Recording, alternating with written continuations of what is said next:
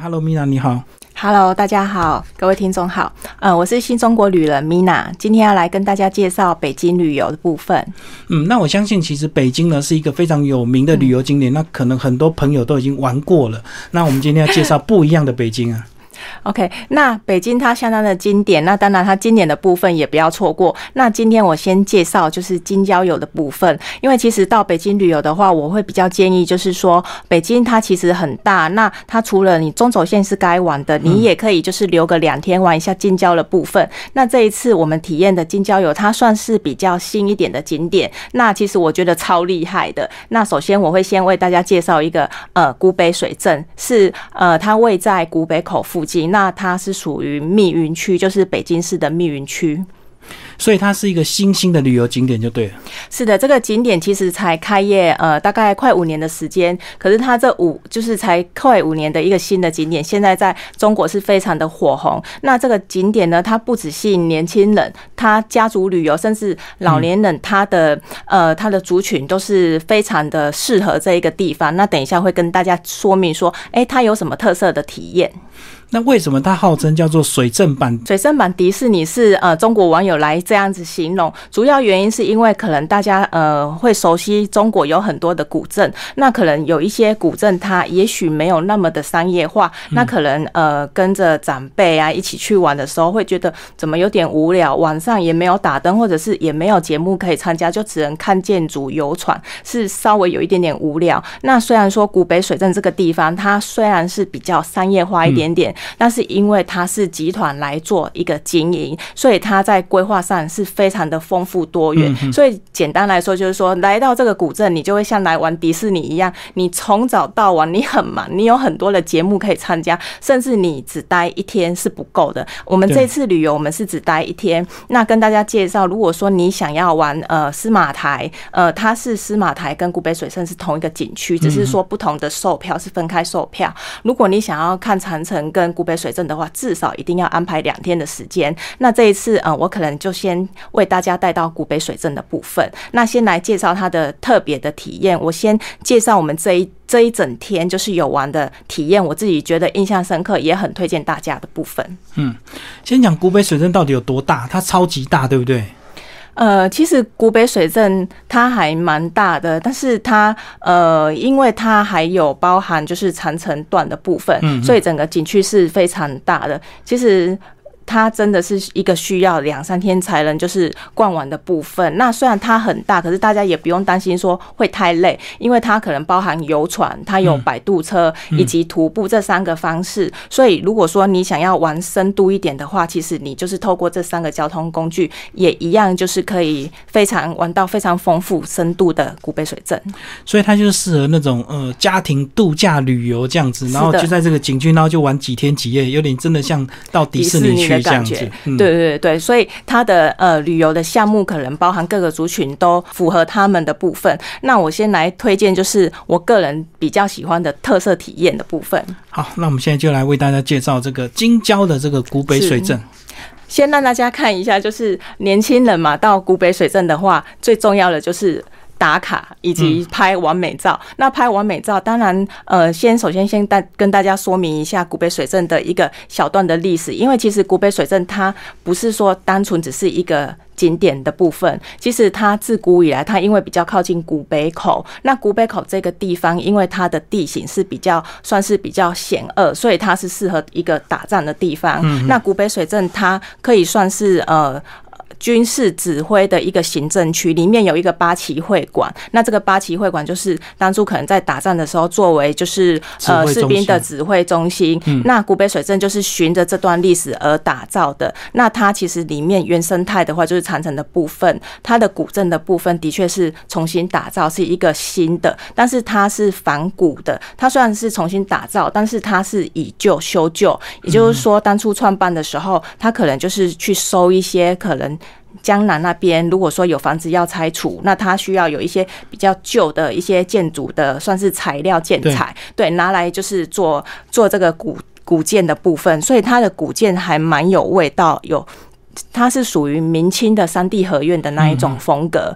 对，那其实因为它有包含这个历史的部分，再加上他们也想要把密云区这个地方的一些文化，甚至是老北京的一些呃民俗的记忆，都能够在这一个水镇做一个体现，所以来到这边也是可以体验这样子的文化。那当然，我刚才提到的完美打卡处，呃，就是跟大家介绍蓝方的部分以及八旗会馆的部分，他们其实都是循着这一段历史而建造的。也也就是说，这两个地方它其实后面都有展示馆。如果说你想要就是呃染印衣裳，然后看一下师傅怎么。怎么去染印这一个呃布料，然后怎么晒布，其实是看得到的。但是因为这一个晒布厂，它其实是非常的壮观，它一楼以及楼上的晒布厂都有，真的是有在晒布这一个制成。那随风飘来，然后你就是在里面玩一些追逐穿梭这样。所以就我们马上在这边停留了一个多小时，拍了很多完美照。那其实年轻人也会，其实除了年轻人以外，其实我们在。拍这个穿越剧的时候，其实我们现场是在录影，然后自己在那边演宫斗剧。那其实现场也是有一些比较长辈，然后他旁边可能有一些妇人，他又说他也是一样换上皇上的衣服，说：“哎，我们也来玩这个。”其实也就是说老少咸宜的一个地方。所以刚刚介绍是一个呃蓝坊跟一个八旗会馆可以穿古装然后拍照这样。啊，蓝坊因为它很壮观，然后它各式各样的这个布条染呃这样子拍起来非常的壮观。对对对，所以我们就拍了很多的完美照。那再来就是要跟大家介绍古北水镇的夜晚。其实呃我们真的是觉得玩玩的不够。那我先介绍就是比较精彩的部分。那它晚上呢，其实它是有一个算是。音乐喷泉光影秀的部分，那这个部分其实我们也是有录影起来。其实它现场是比较壮观。那它一个晚上大概有三场，每一场二十分钟，等于说，呃，如果你不想要人挤人的话，那你就最后一场再去看。那现场的话，就是除了可以看到光雕秀，然后还有水舞秀的部分。对，那看完这个部分呢，其实大家会想要看水镇的，呃，这一个古北水镇的夜景。那跟大家推荐一个，就是如果如果你来到古北水镇，你要来到这个隐藏景点，其实可能有一些旅客他不太清楚。那因为我们看到地图就是有介绍，所以我们就来到这一个山顶教堂的部分。那古北水镇它虽然是有仿江南的建筑，但其实它里面有一些建筑可能为了迎合现代年轻人的呃想要拍照的关系，所以它会有一些欧式的一些建筑，以及一些完美拍照的景点，所以它其实有一点点混血。因为我去过杭州跟那个浙江的部分，其实它跟江南还是有一点点差异，它糅合了很多北方的一些呃三地合院的建筑啊，一些胡同，所以它。它其实算是有一点混血，所以我们看到山顶教堂其实也有点小压抑，怎么会突然出现一个欧风的教堂？对，但其实教堂也都是有举办活动的。如果你可能刚好是一些呃周日啊，或者是圣诞节来的话，可能会刚好遇到活动。那这边还蛮好拍照的。再来就是你一定要来的一个隐藏景点，它叫做云端咖啡厅，听起来非常的浪漫。那的确很多，我们到这边都是一对呃年轻人啊、情侣啊，他可能在这边，他可以喝咖啡，然后可以拍摄整个古北水镇的夜景。那大家可能看到图片这一幅就是古北水镇的夜景，可能会觉得。嗯，就这样吗？其实它只是整个古北水镇的三分之一，对对，它其实只是一角。但是因为这一角，其实我觉得还蛮漂亮的，因为它可以拍到长城，然后可以拍到整个。因为古镇这边也有一个汤河，因为它要仿照江南的水乡的风情。对，那这边可能比较黑一点，它这边是汤河，然后以及它会打亮，所以就整个非常的漂亮。这是夜景的部分。所以这样讲到古。杯水镇一定要在那边过一住一晚，对不对？才能够享受这种夜间那个景区人游客都散去的那种宁静的那种氛围，然后一个人好好的享受夜景光雕这样。对，没错。然后这边因为它有民宿的部分，民宿是反客栈的形式，所以说如果你来这边就是住一晚，你想要感受水镇的风情的话，建议你就是住客栈。对，那客栈的部分可能就是你要留意一下，因为他们的管家可能就是会离开。如果说，哎，你可能年轻人，我想要疯到一点两点才回去的话，要跟掌柜说一下，因为他会锁门。对，那你要对对对，那你要特别跟他说。所以也因为他就是提供这么多的服务，呃，应该是说旅游的项目，所以甚至你也不用担心吃的部分，可能就是哎，那晚上玩一玩饿了怎么办？其实他连晚上还有深夜食堂可以开到凌晨三点。对，我觉得这些他构想的帮旅客构想到的地方还蛮厉害的。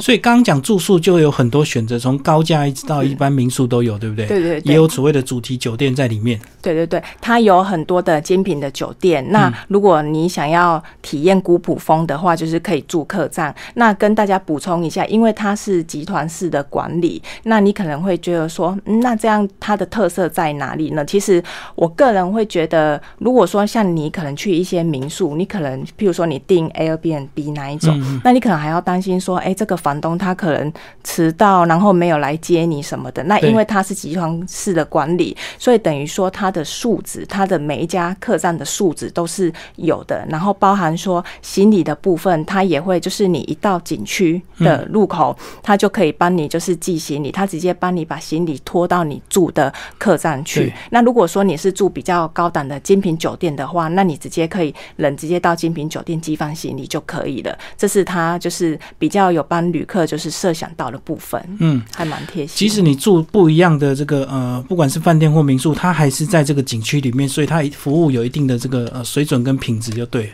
对，没错。好，那我们刚刚讲的是住的部分，那其实呃，在吃的部分有很多选择，对不对？它整个景区还是有这个很多这个特色小吃。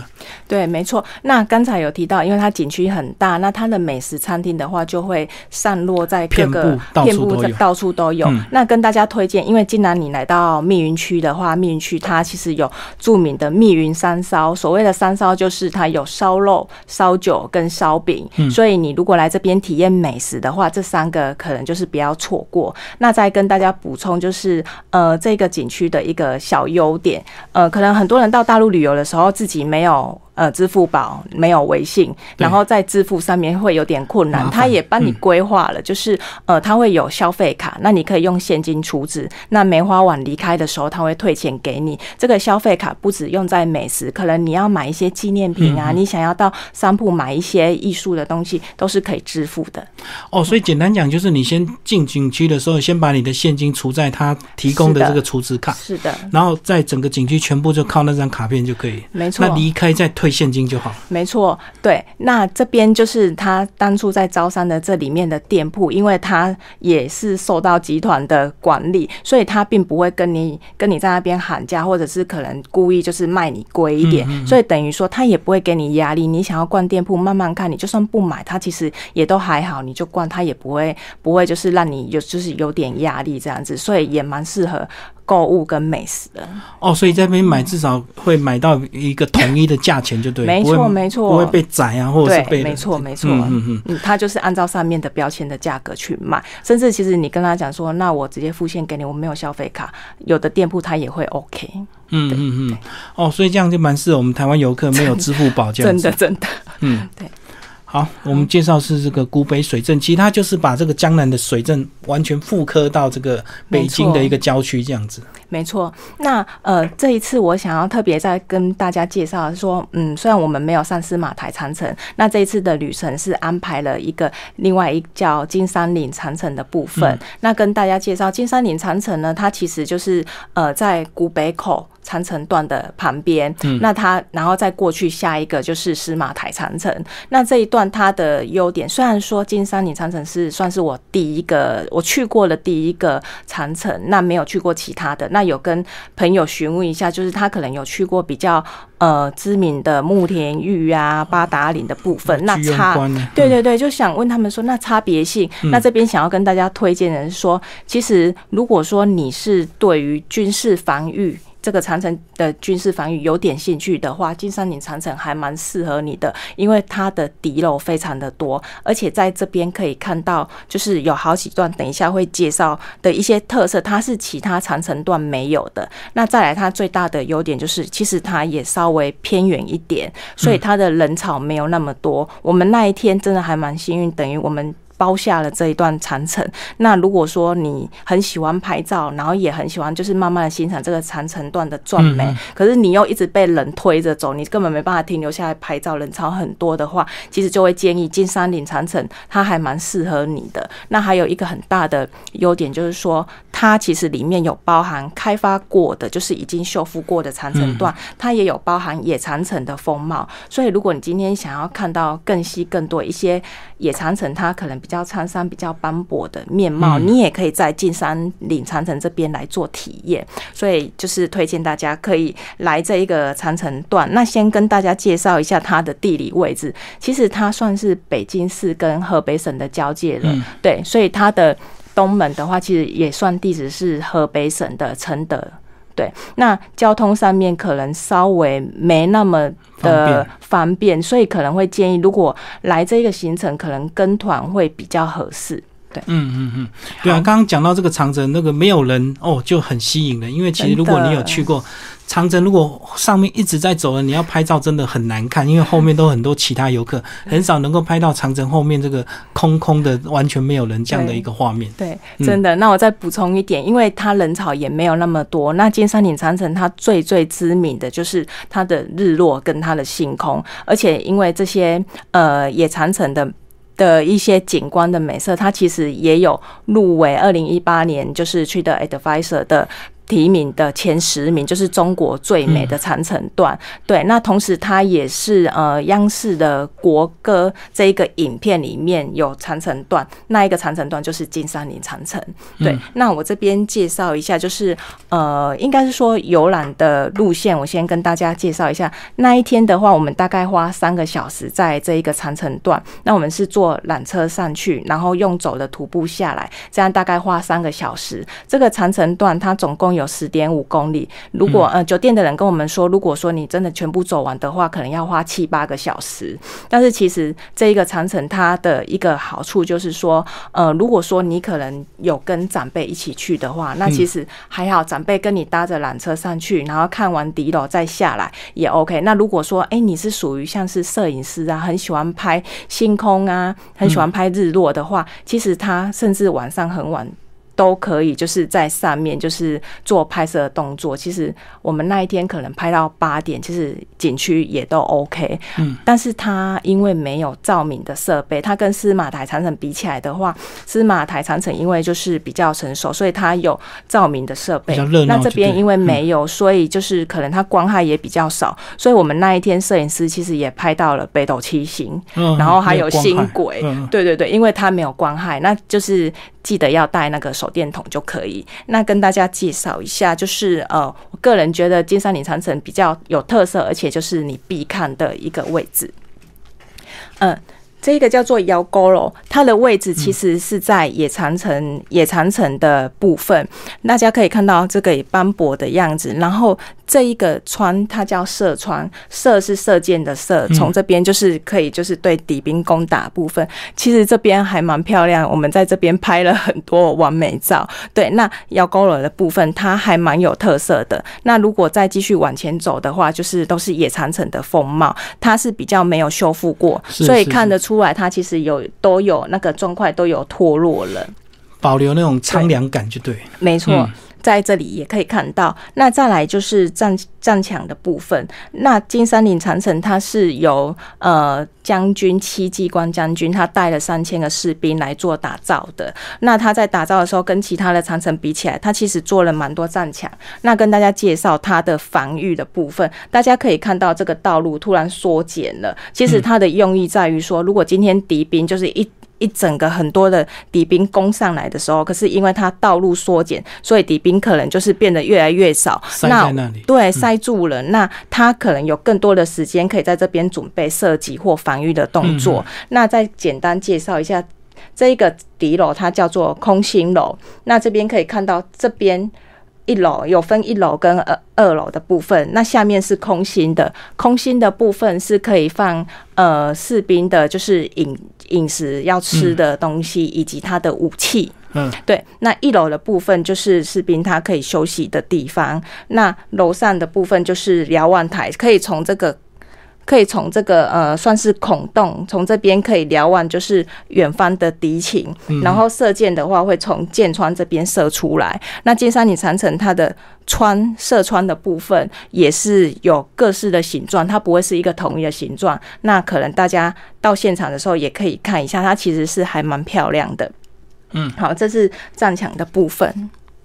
好，所以我们刚刚介绍是金山岭长城这个有这个修复很好的这个呃，也有这个完全在景区外面没有修复的这种古长城，这样野长城。对，嗯，那我再补充金山岭，它还有金山岭三绝的部分，就是大家也是一定要看的。这三个特色就是其他长城所没有的。那我先介绍挡马墙的部分，因为如果说敌人攻过来，他可能就是骑马过来，那他会有一道挡马墙，就是让马匹不能上来，这是一个防御的功能。那再来就是。麒麟隐蔽的部分，麒麟隐蔽它是金山岭长城里面算是在打造的艺术艺术面是最漂亮的。那这边是有很多方砖，然后刻成麒麟的样子。再来就是文字砖，文字砖是长城段唯一只有它才有文字。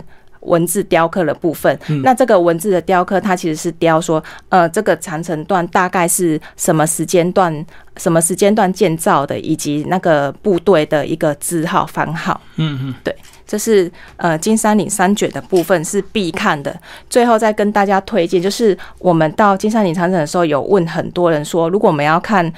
呃，夕阳西下要去哪里看？大家都推荐将军楼。那可能要留意一下，就是呃太阳下山的时间。那那一天大概是七点二十，太阳下山。可是因为我们忘了一件事情，就是因为我们在很高的长城，所以七点二十是落入海平面的时间，所以其实七点就看不到夕阳。我们那时候忘了这件事情，所以我们到后半段我们要跑去将军楼的时候。真的很超，我们累死了，所以要提早去就对，要提早去提醒听众朋友们要提早去。所以我们没有看到夕阳西下，我们只看到余晖，可是也非常漂亮。这我是用手机拍的这两张照片，那很多网友看了也都觉得非常漂亮。怎么可能长城没有人？那一天真的就是这样子的场景。所以大家可以看到，将军楼在金山岭也是一个非常重要的一个敌楼。再来跟大家。呃，介绍一下这一个长城段，长城的部分你会看到一边是平的，一边是凹凸面的部分。那如果是凹凸面的部分，代表是关外，等于是敌敌人的位置。那关内的部分就是用一个比较矮的女儿墙，一个比较平缓的一个设计。然后这边会看到一个洞，这个洞它其实是呃，如果说敌兵可能在下面，他们就是会丢雷石，雷石可能就是类似说，可能是一个大石头从这个洞推下去，就压死敌军，或者是它里面雷石有炸弹，然后掉下去之后就爆炸，这样哦，这样就不用再把石头抬起来，就对 对对，直接从下面的洞推下去就好。对对对，没错。然后这边的洞同时它也兼具排水的功能，这是呃军事防卫上面可以在金山岭长城看到的部分。好，那其实我们刚刚介绍金山岭长城哦，那其实在金山岭长城附近呢，也有一家这个非常特别的酒店，非常有名哦，叫做月苑，是帮我们介绍这家酒店。OK，那就是如果说我们来玩长城的话，其实你可以体验一下，就是住一晚长城下的酒店。那这一晚就是这一天，我们是住月苑酒店。先跟大家介绍一下这个牌子，呃，大家可能会常听过，就是月龙庄集团。对，那月苑就是月龙庄集团旗下的牌子，所以它底下有很多月差、月差、月差不同的品牌做不同的定位。哦，这个非常有名啊，很多这个这个旅游团都会注明说，呃，保证月龙庄住一晚 或住两晚。那这一家也超厉害的，我介绍一下。那月苑品牌呢，它其实它的定位是主打。年轻人的定位就是千禧世代，对，那所以它在呃在外观以及它的建设里面，它就没有像月龙庄这样就是比较古朴风，它反而是比较现代，所以它很着重在设备的部分，因为年轻人的关系，所以其实我们也有注意到说，哎，它的设备是非常的新颖，可能包括我们在使用的时候有感应式的吹风机，或者是年轻人爱拍照，那它是我唯一遇过一家酒店，它可以充电很多，我们两个人，然后又有。很多台相机，我们一次全部充，因为他就是帮年轻人做这么多的准备。对，那呃，我们这一次住的是呃庭院房，大家可以看到庭院房，庭院房的部分就是它的建筑，因为呃这一段金山岭长城它是明代的长城，明代建下的长城，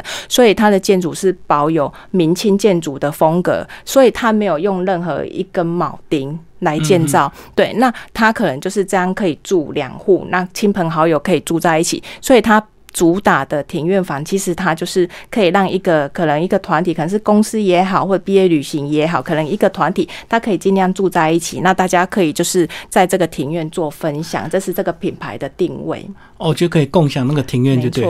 嗯，对。那这是我们看到有大厅的部分，是也还蛮就是现代艺术的部分。然后这是我们的套房里面的样貌。嗯，对，那推荐就是呃，如果说你住在这边的话，因为它真的离金山林景区非常近，可能你出门就是呃缆车的检票口，所以因为这么近，你。等于就是看完日落回来，如果说你隔天还想要看日出的话，你早上早一点起来，可能出去又可以又可以看日出，然后又可以看呃晚上日落以及星空夜景的部分，非常方便，就不像说其他长城你可能还要拉车，对，嗯嗯，对，那这边就是可以推荐大家可以考虑这一个部分。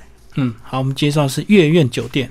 好，那接下来我们就要介绍下一个单元。下一个单元我们是来聊这个北京的一个经典，是不是要从这个中轴线来开始介绍？对，那跟大家介绍，如果说呃，可能大家对北京是比较熟悉的，那可能有些人还不太清楚说，哎，中轴线是什么意思？那在当你要了解北京的精髓的话，首先你要认识中轴线的部分。那中轴线它大概是从元朝开始就有这一条中轴线，嗯，这一条中轴线大概有七点八公里。从南边就是永定楼，往北到呃钟鼓楼的部分。那现在的北京呢，因为它也将中轴线做一个向北的一个延伸，因为在二零零八年的鸟巢就是奥运的部分非常成功，就是鸟巢成为北京的地标的建筑，所以他们的中轴线是有向北延伸。那也跟大家就是说一下，就是其实现在北京市它已经确立了十四个。位于中轴线上面的地标的景点，它要申请世界遗产。嗯，那他们的目标就是在二零三五年，二零三五年之前，就是完成这个中轴线的呃世界遗产的申请。因为以前其实我觉得说世界遗产应该是单一景点的申请，但是其实它是可以一整一整个很多建筑物，就是一条对一系列的申请。对，这是北京中轴线的部分。那我们今天就从呃北京中轴线的核心，也就是故宫紫禁城这边来开始跟大家介绍故宫中轴线。那我们来往北京的话，我们一定要往的就是紫禁城的部分，它是世界遗产，也是呃。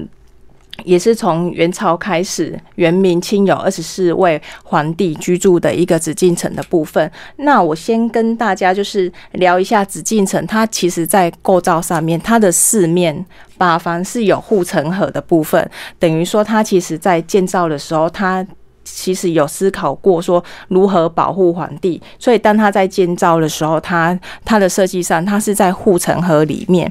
那它的地基呢，可能也没有我们想象，可能护城河。如果说今天有敌人，他从护城河里面，然后打地洞，然后从紫禁城上面挖地洞出来，那刺杀皇上怎么办？所以他也考量过，所以他的地基非常的深，他有做。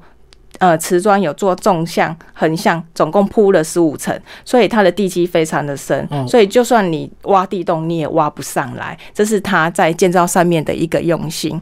那呃，因为如果说你是跟团的部分的话，故宫的部分大概停留的时间可能会是。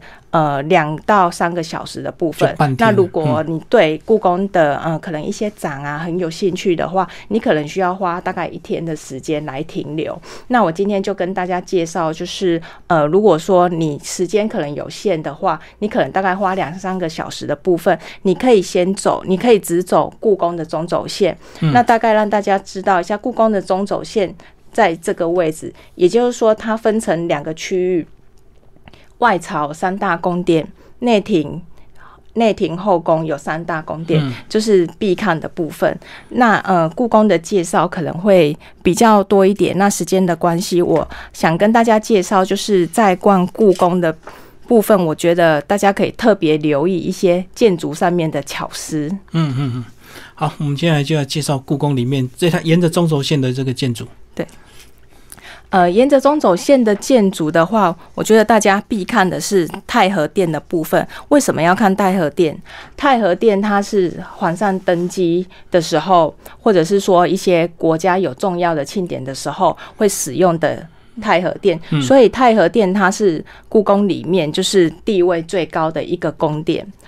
那保和殿的部分，保和殿其实在元明清它的用途是有一点差异。那在清朝的时候，它是作为就是殿试考试的时候，考生会在那个保和殿的部分。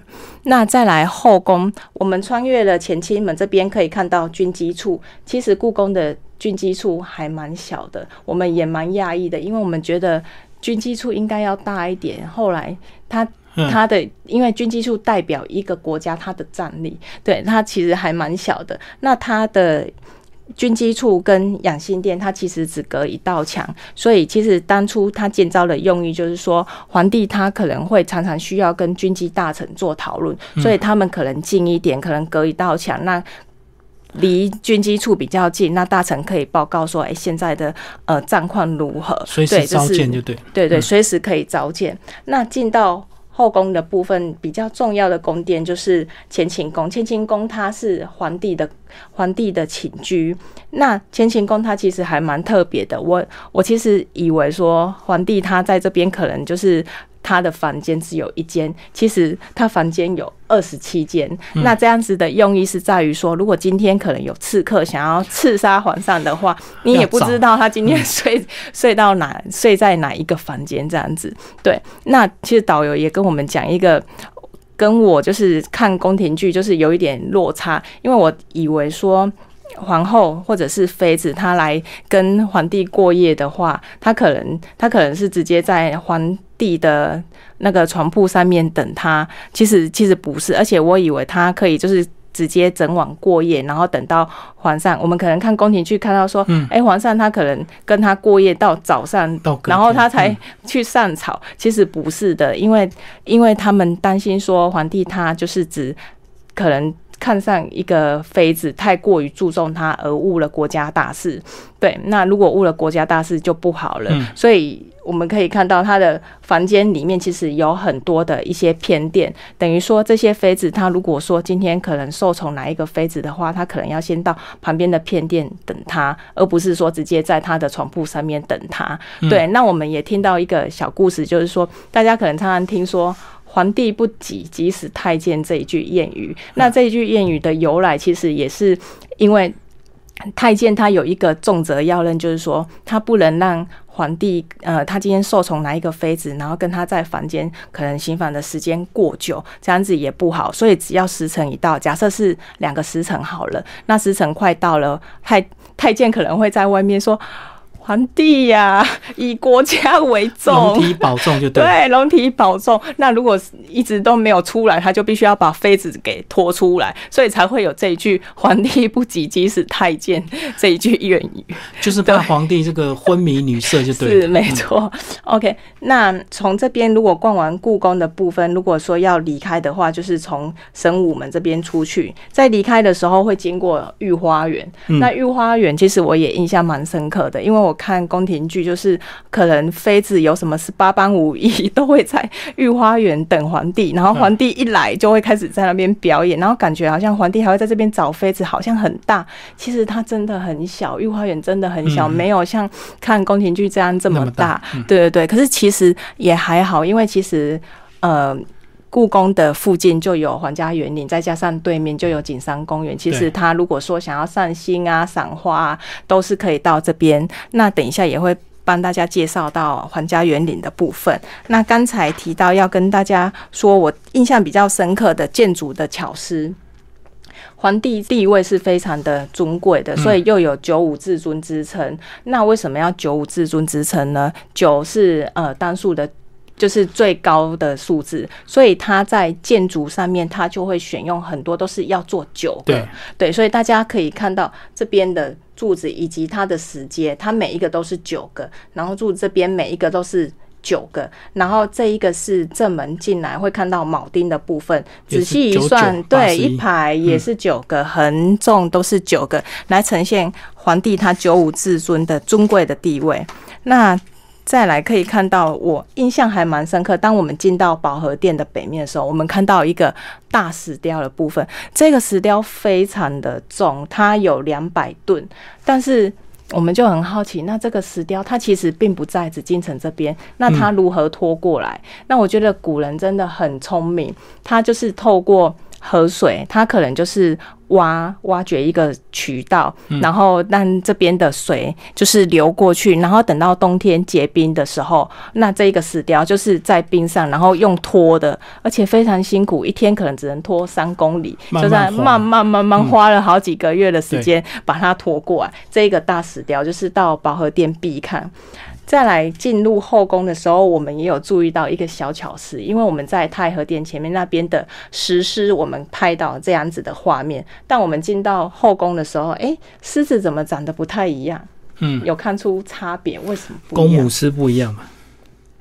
我觉得这边还蛮有趣的，就是进到后宫，大家会看到狮子的耳朵垂下来，眼睛往下看，然后头也往下低。其实它。这一个寓意就是告诉你说，后宫进入后宫，这些妃子不要派八卦，尽量不要听。对，后宫不要干政。对，那可惜慈禧太后也没有听到。对，就是要你耳朵闭起来啊，不要听到一些国政就到处传八卦这样。对，那前几年就是有。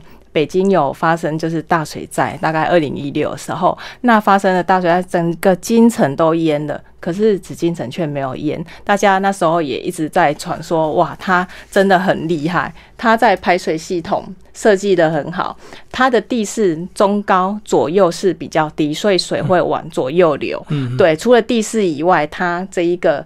龙，它的排水就会从这边吐出来，对对对，所以就会变成说，它可以六六百多年的历史，它都没有淹水。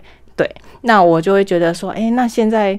现在都市的建设常常淹水，到底是我们不够聪明，还是还是有偷工减料？这个部分就还蛮讽刺的。那最后一个我还蛮印象深刻的，这个因为其实大家都知道紫禁城它因为都是木造比较多，对，所以它最怕火，而且也常打雷，然后也有可能就是因为打雷的关系，然后失火。那古代它到底要怎么怎么打火？那它其实就是做了这样子的一个。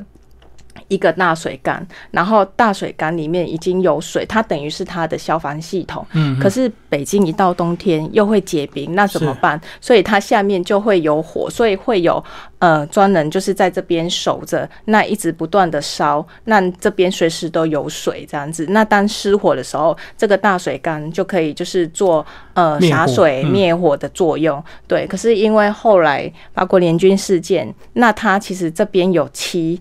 金块。对，那八国联军事件就是人家想要把它搬走，但是搬不走，因为实在太重，所以就被破坏，就直接破坏，因为它搬不走。对，嗯，还有那时候没有流行登革热，如果登革热那个容器就不能积水，全部都要把水排掉，这样。对对对，那接下来要跟大家介绍的是皇家园林的部分。故宫的御花园比较小，那其实其实皇帝。他有很多地方可以去，他有颐和园，他有圆明园，但是因为八国联军事件，其实两边都是有。嗯，遭受到破坏就是失火，那破坏程度比较高是圆明园。对，那颐和园的部分，因为还可以修复，后来慈禧太后就选择在颐和园就是做重新修复。可是其实她也，嗯，慈禧太后她也撒了一个谎言，其实她想要把颐和园当做她自己晚年的颐养之地。嗯，对，所以她撒了一个谎言，说她要培训海军，所以需要有很大的经费，所以在这边建了一个水操学堂。但是其实他只是在修复颐和园来作为他修养的地方。那在清朝时期，呃，颐和园它算是呃皇帝皇室他们想要就是呃避暑休闲的一个地方。对，那它其实有很大的看点，就是它里面有自呃金氏世界纪录里面有一条全世界最长的长廊，这个是到颐和园必看的部分。嗯，那长廊其实也很精彩，对不对？那个长廊这个哦，你抬头看的话，上面很多木雕都有很多故事这样子。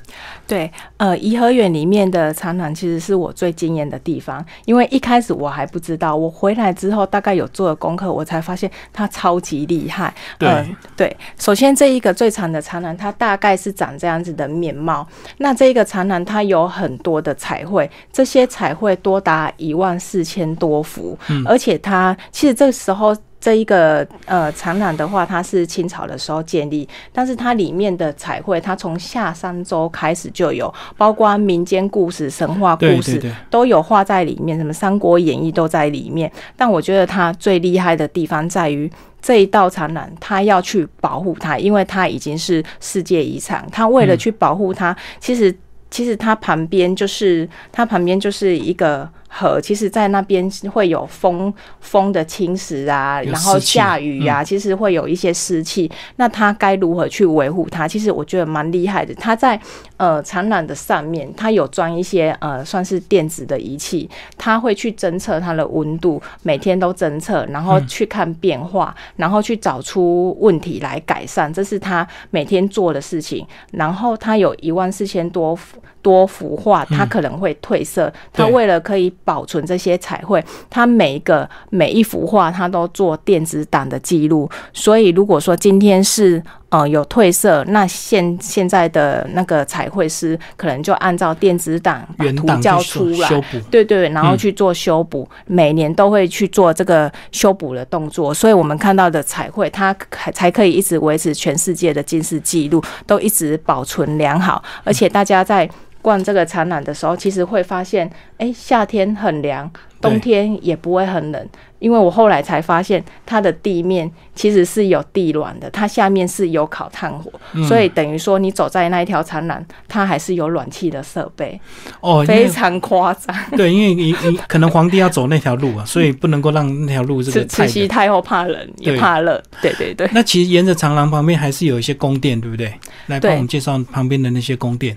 好，那跟大家介绍颐和园旁边的宫殿。其实它的宫殿就是有分呃政治区，然后也有生活的起居。那政治区的部分就是像是仁寿殿的部分，仁寿殿就是呃光绪帝呀跟慈慈禧太后她可能要召见大臣的一个宫殿。对，那其实慈禧太后虽然是是她掌权的，但是她也只能垂帘听政，所以她就是在这一个仁寿殿里面垂帘听政，然后由光绪。地来做来做一个问政的部分，这是政治区的部分。那我们再往内走，会走到呃生活区。生活区就是说，呃，光绪帝住的地方，还有慈禧太后住的地方。对，那呃，光绪帝他是住在玉兰堂的部分。那其实也跟大家补充一个小故事，因为其实光绪帝他其实算是傀儡皇帝。嗯，他在呃他在清朝的末期的时候，他因为支持一些乌像乌溪变法，他是支持的，但是慈禧太后是反对的。也因为这个原因，所以呃慈禧太后是非常的生气，所以她把。他把光绪皇帝关在这个玉兰堂，所以其实大家虽然看到，哎，这一个皇家园林可能非常的豪华，在这边很不错啊，其实它算是最豪华的监狱。光绪帝在这一个玉兰堂是被关了十年，那要为了限制他的行动，玉兰堂的部分，它还有就是竹。竹墙等于说，它虽然是四通八达的一个建筑体，可能四面一个四合院的样子都有建筑，但是它是竹墙的，直接限制它的呃起居的生活的部分。都是在玉兰堂里面，就对。没错，就是这一段故事，其实让我在逛这个地方的时候，觉得有一点凄凉，因为我觉得。光绪帝真的还蛮可怜的，像呃，我们在这边也会看到，就是怡云馆，怡云馆它其实就是光绪帝的皇后裕隆皇后。那其实光绪帝他也不喜欢裕隆皇后，他是因为裕隆皇后她是。呃，她是慈禧太后的亲侄女，那她也是因为一些政治的因素不得已而娶她。可是她最爱的是珍妃，但是珍妃就是呃，慈禧太后反对，因为珍妃她也支持她的变法。那珍妃到后来就是因为一些政变，他们要逃往西安的时候，那珍妃就被慈禧太后命令就是。投井自杀，所以对对对所以如今就是如果说有去逛故宫的话，它有一个叫珍妃井，珍珍妃就是在那一个井就是跳井自杀的，对对对。好，那其实里面好像还有为了这个皇家的娱乐，他们还搞一个这个市井街，对不对？叫苏州街这样。那如果如果说来到颐和园要逛那个苏州街，可能要再多留二十分钟的时间，就是因为要走到苏州街的部分。那苏州街呢，其实是乾隆皇帝他其实也蛮喜欢江南的一些风情。嗯那因为他想要让他的母后可以重现苏州的风情，所以他打造了一条苏州街。但其实苏州街它呃只作为他当初是只请宫女还有一来假些扮商人，来假嗯扮商人，然后这些店铺其实它是没有商业的作用，它只是就是演一场戏，然后让那个乾隆皇帝以及母后可以就是感受一下江南的风情。其实我有把照片就是询问一下住在呃苏州的朋友，他们觉得说不像。那来到苏州街的话，如果说你想要买一点纪念品的部分，这些商铺里面有蛮多就是一些纪念品的。那包括桥走上去外围也都是有一些摊贩是可以就是买一些小纪念品。所以当初不是真的摊贩，现在已经变成真的摊贩就对了，已经变成一个观光景区了。对，嗯没错。那接下来要跟大家介绍的就是来到北京的话，那北京之夜要怎么玩？夜生活，对，那夜生活的部分跟大家推荐两个地方，一个叫三里屯，一个叫算是在前门大街，是一个最近比较新的文化新地标，叫北京坊。那先跟大家介绍一下，呃，三里屯太古里的部分。太古里它其实还蛮大的，那那一天我们大概有一个多小时的时间是要吃饭，所以我们自由行到三里屯那边。那三里屯的话，其实就是主要就是购物跟美食的部分。那其实在北京，如果你想要找新鲜，你想要一些网红店的话，其实在其实这些网红店都会开在三里屯。那我会建议，就是大家可能可以先大概了解一下，就是太古里它其实有蛮。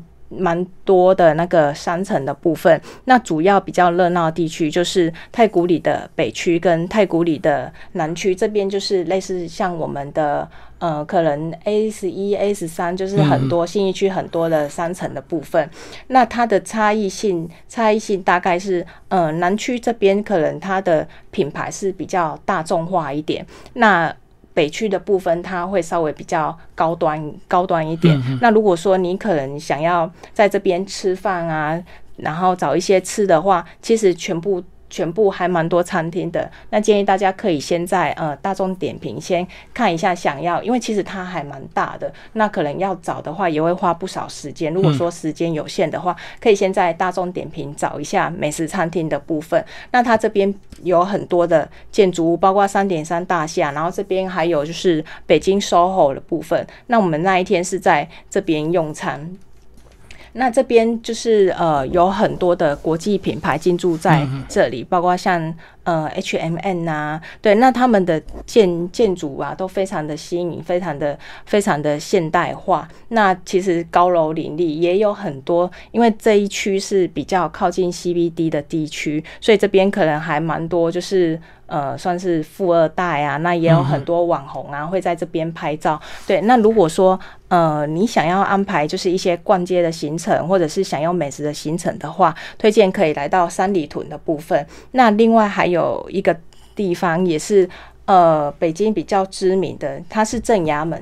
正正阳门，那北京人其实会说大师啦，他们的那个北京的用语。对，那来到正阳门的部分，其实你有两个选择。我们那一天是因为停留时间比较短，只有一个小时。那其实你有两个选择，你可以，如果你想要看北京比较原始的风貌，比较算是代表历史的。呃，风情街道的话，你可以就是走前门大街，就是大厦的部分，对里面有很多老字号的一些牌子，你可以在那边买纪念品啊，或者是找一些比较地道的北京的小吃。嗯，对。那我那一天是选一个新的地标，它算是一个文化的新地标，呃，就是北京坊。北京坊就是也一样，就是在这个地区，只是只是说它是比较东边。那北京坊跟大家介绍一下，其实它是一个比较算是一个比较新的景点，但是它以前在那一带有一个叫劝业坊，劝是呃劝说的劝，然后商业的业，它那边有一个劝业坊，它是大概从元朝时期就有，那因为也曾经失火，然后重新修建，那它主要就是以这个劝劝业场这边为核心，然后向前。向前延伸有三大广场，然后有八大栋的建筑。那它的建筑是比较呃，算是融合了巴洛式的风格，以及呃明明初民国时期的建筑，它是有新旧这样子的融合，其实还蛮漂亮的。那它这个地方最主要的是两个看点，它是以文化。为为朝向，它已经算是一个文化的新地标。如果说你想要看展啊，可以到刚才讲到的劝业坊的部分。那如果你可能想要来这边呃逛街啊，喝个咖啡啊，这边有呃这边有两家星巴克，这一个是在正阳门有一个比较古朴风的星巴克，我也称它为最美星巴克，就是像照片这边看到，这边有一个单单车，对，这这个星巴克是。